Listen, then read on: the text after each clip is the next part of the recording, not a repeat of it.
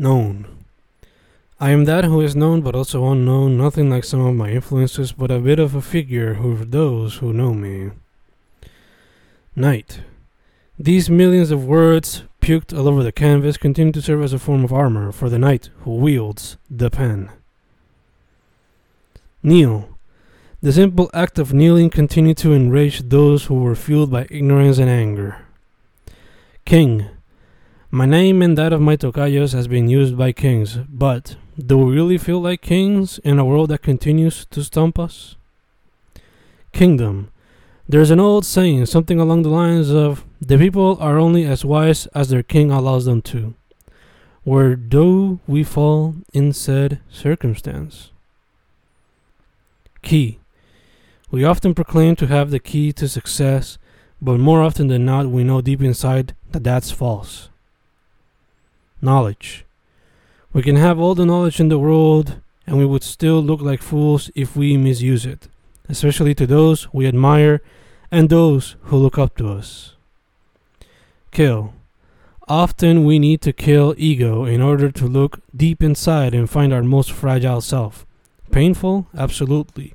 Liberating? Perhaps. Kink. Hundreds of kings are given the spotlight as the web opens the world to subcultures that were barely known. Knavery. Supervillain practicing knavery in every corner, destroying the perception of the art form after years of experimentation and many more to come. Knob. Don't touch that knob, monsters are beyond it, screamed the little girl, holding her Totoro doll very tight. Knife. The poet sharpens the knife before working on his next book, one full of poetry where the alphabet is his main source of inspiration. Kinder.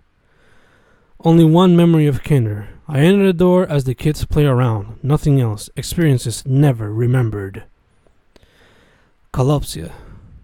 The past generation's kalopsia vision continues to be destroyed as young generations continue to dig into the past and learn about how destructive it was back then and the ramifications of it in the present.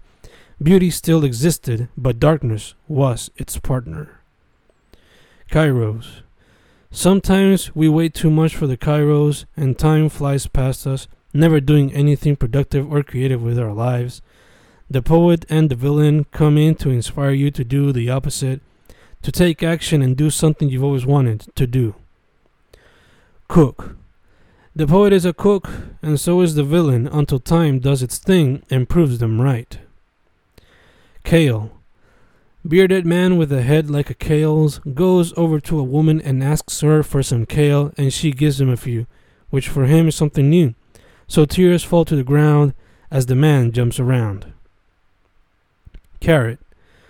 Poetria as pure as 24 karat gold, coming from the soul and from different POVs, all in an anthology that paints the picture of Maria times and another that paints pandemic times. Kangaroo. The poet's mind jumps around like a kangaroo from one topic to the next as he finds new words and other forms of inspiration, which is why the texts come out in such acceleration, never letting anything go away putting it all on paper or canvas, a normal part of his day. Karate. It's been a while since I last wrote nonstop. I guess that, like karate and any other martial art, poetria also needs to take a break, and so does the poet. Kaput. Many will see the words in my bag and conclude that they're kaput, but they've yet to find the fun in poetria encontrada. Kayak floating around my mind like in the middle of a lake while sitting in a kayak, watching nature in awe, but then something clicks and action takes place. Words come out swinging like the athlete paddling towards the destination. Kaleidoscope. Looking at the multiple ways of working with art and media in kaleidoscope fashion, like Doctor Strange looking at the multiple endings in Infinity War, and it's all overwhelming, but exciting at the same time. Keep. I try to keep writing and expressing the stress, but the brain has been shutting down lately. The younger me would be kind of disappointed, kind of upset, and a lot more, but he wouldn't be very surprised. He was aware of burnout. Ketchup. The kid blasts ketchup on the plate, then fingers are used as brushes, slowly creating a piece of art that the wonderful mind of an infant would create. Kiddo. Kiddo only wanted vengeance. Kiddo never expected to find a kiddo of her own.